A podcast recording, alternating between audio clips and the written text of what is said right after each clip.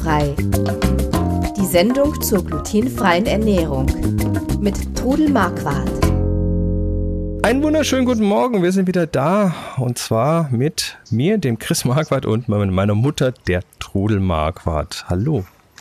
Hallo ihr da draußen. Ja, wir haben wieder eine Sendung für euch zusammengestellt, beziehungsweise eigentlich habt ihr die Sendung zusammengestellt, weil heute ist wieder eine Fragensendung, wie ihr schon am Titel gesehen habt. Und äh, das sind heute die Margit, die Antonella und die Annemarie die Fragen stellen. Bevor wir da eintauchen, natürlich wie immer der Hinweis, wir sind keine Mediziner oder Ernährungsberater und alle Hinweise in dieser Sendung beruhen auf eigenen Erfahrungen und auf 23 Jahren Leben mit der Diagnose Zöliakie. Das könnt ihr mittlerweile alle wahrscheinlich schon mitsprechen.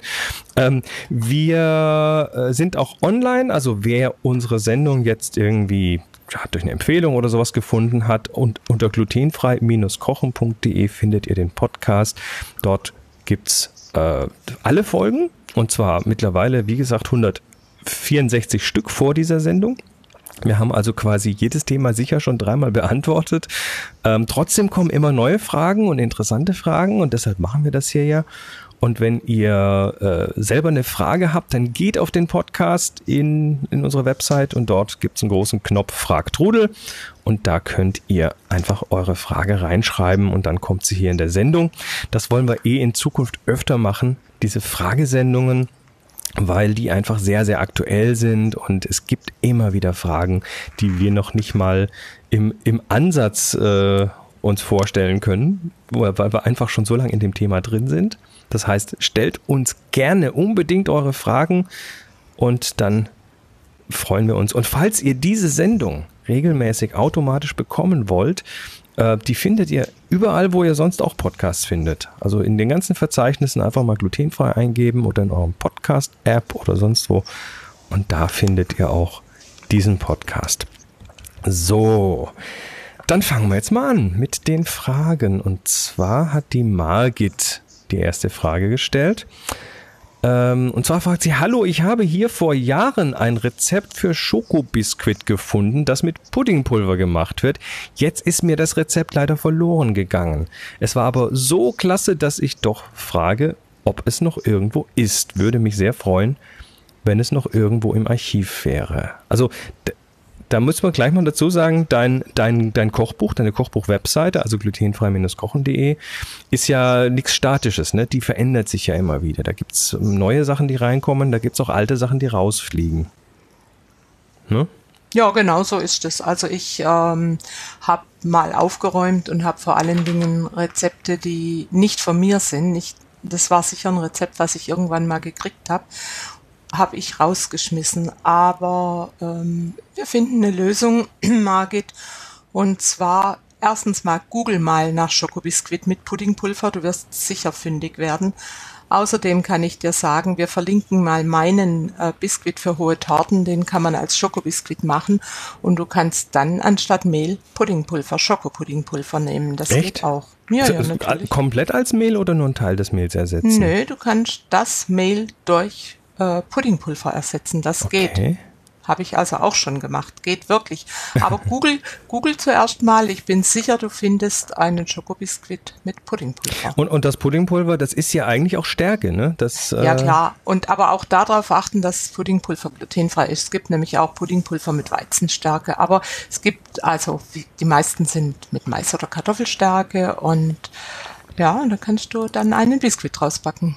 Und äh, Puddingpulver muss genauso wie alle anderen Sachen auch, äh, ist entsprechend deklarationspflichtig. Das Natürlich, heißt, wenn da Gluten muss, drin ist. Wenn Weizenstärke drin ist, muss es draufstehen. Ja. Mhm. Also, äh, ansonsten, wie gesagt, du hast ja Schokobiskuit, äh, du hast einen, Bi ja, Biskuitboden oder ein Biskuit, hast du ja? Ich habe so ein Biskuit für hohe Torten, äh, den mache ich auch für Schwarzwälder Kirschtorte und da ersetze ich dann ca. 30 Gramm des Mehls durch Kakao. Äh, an dieser Stelle möchte ich ja trot, äh, unbedingt mal darauf hinweisen, dass Rezepte, also alle, erstmal alle Rezepte auf deiner Website sind natürlich von dir persönlich entwickelt und getestet. Ähm, ja. Bis auf ganz wenige Ausnahmen, aber äh, die kommen von dir. Das heißt, die sind, die funktionieren so, wenn man, wenn man sie quasi nachbackt oder nachkocht. Aber ähm, ich möchte einfach an dieser Stelle mal noch mal eine Lanze brechen für das Experimentieren, weil ganz viele Sachen kann man ja abwandeln und äh, sollte sich da auch mal trauen, das zu tun. Ja, aber es ist halt so, ich kriege dann immer wieder Fragen, oh, das ist nicht gelungen und was habe ich falsch gemacht? Es kommt dann sicher in einer der nächsten Fragen auch wieder, haltet euch an die Rezepturen. Wenn also ich wenn, Mail, wenn, wenn ich ein Mail reinschreibe, hat es schon seinen Sinn. Ja, wenn da, wenn da Rezepte sind, äh, trotzdem würde ich sagen, zumindest mit den Jahren und mit der Erfahrung kommt dann vielleicht auch das Wissen, was man wie ersetzen Natürlich, kann. Natürlich, wenn man mal weiß, wie die Konsistenz eines Teiges sein muss, kann man andere Mehle nehmen. Also mhm. ich experimentiere dauernd. Ja, aber ansonsten gäbe es nicht so viele Rezepte von dir. genau. ja, Gott sei genau Dank. So. Ja, und ich mache es immer noch gerne. Na super. Ähm, die zweite Frage kommt von Antonella. Ähm, liebe Trudel, ich habe probiert, das Zopfrezept für Thermomix zu machen aber irgendwie ist das nichts geworden.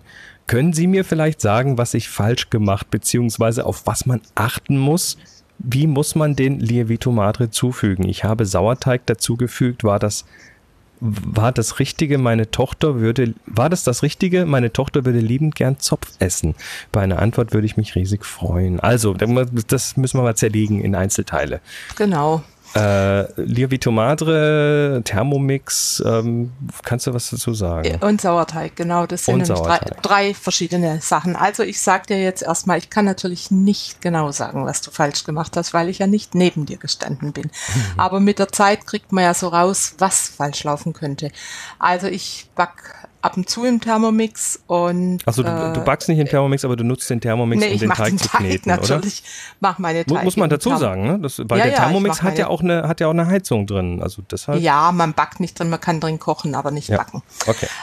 Also ich äh, backe oder mache gerne meine Teige im Thermomix wichtig ist, dass du natürlich dich an mein Rezept hältst und das Mehl nimmst. Gerade beim Hefeteig, beim Zopf ist das Mehl eigentlich das Wichtigste überhaupt. Also ja, ich, du kennst ja meine Vorliebe fürs Mixbay von Share.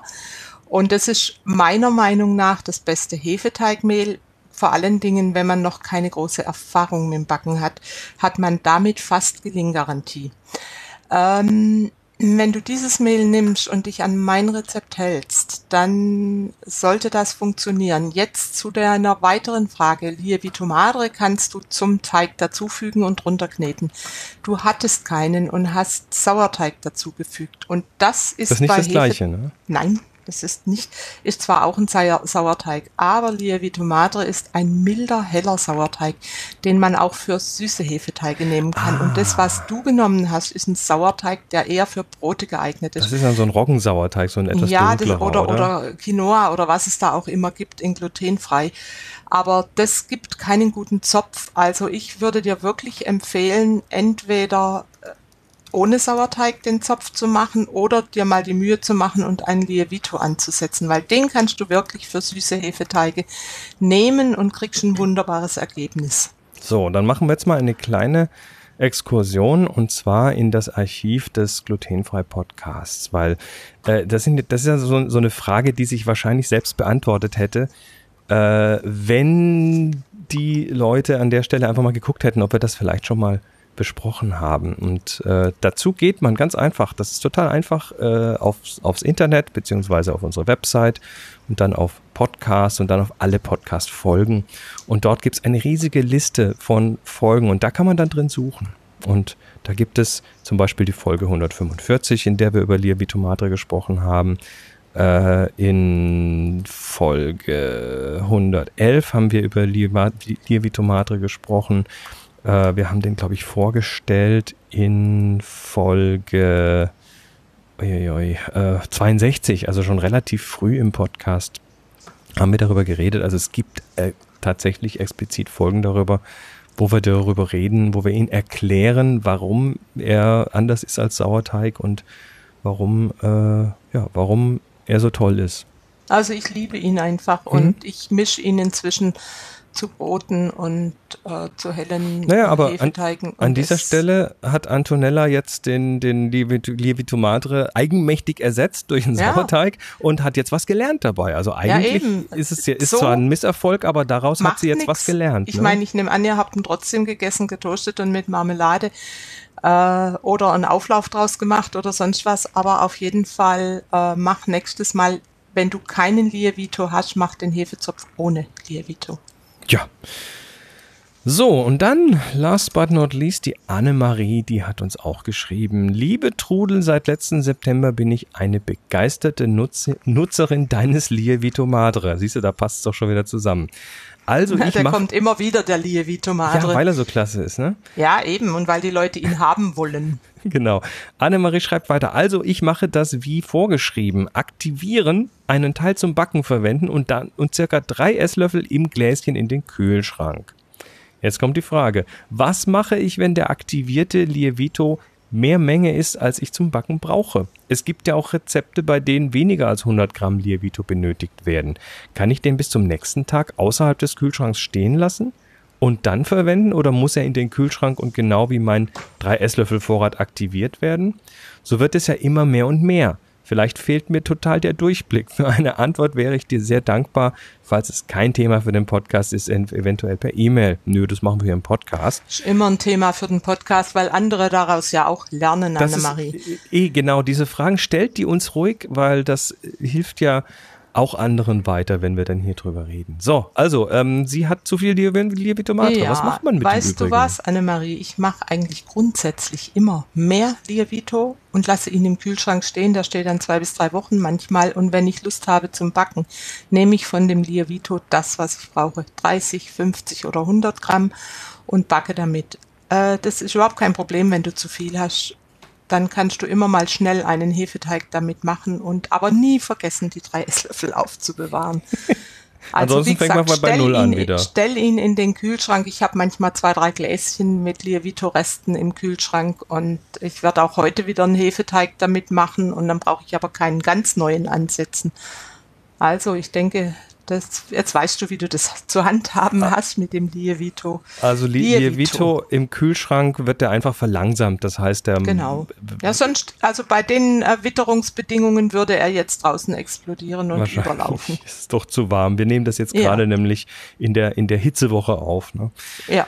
So, ähm, das heißt ja, also Lievito kann durchaus zwei bis drei Wochen im Kühlschrank stehen bleiben, ohne dass der kaputt geht. Ja. Sehr schön. Ja, dann war's das für diese Frag-Trudel-Sendung. Äh, wie gesagt, wir machen gerne mehr davon. Also irgendwie ist es toll, wenn ihr Fragen habt, dann lasst die uns unbedingt wissen auf glutenfrei-kochen.de auf dem Podcast den großen grünen Knopf drücken und dann lasst uns eure Fragen wissen und wir beantworten sie hier auf der Sendung. Bis zum nächsten Mal. Macht's gut. Tschüss. Tschüss. Sie hörten glutenfrei die Sendung zur glutenfreien Ernährung mit Todel Marquardt.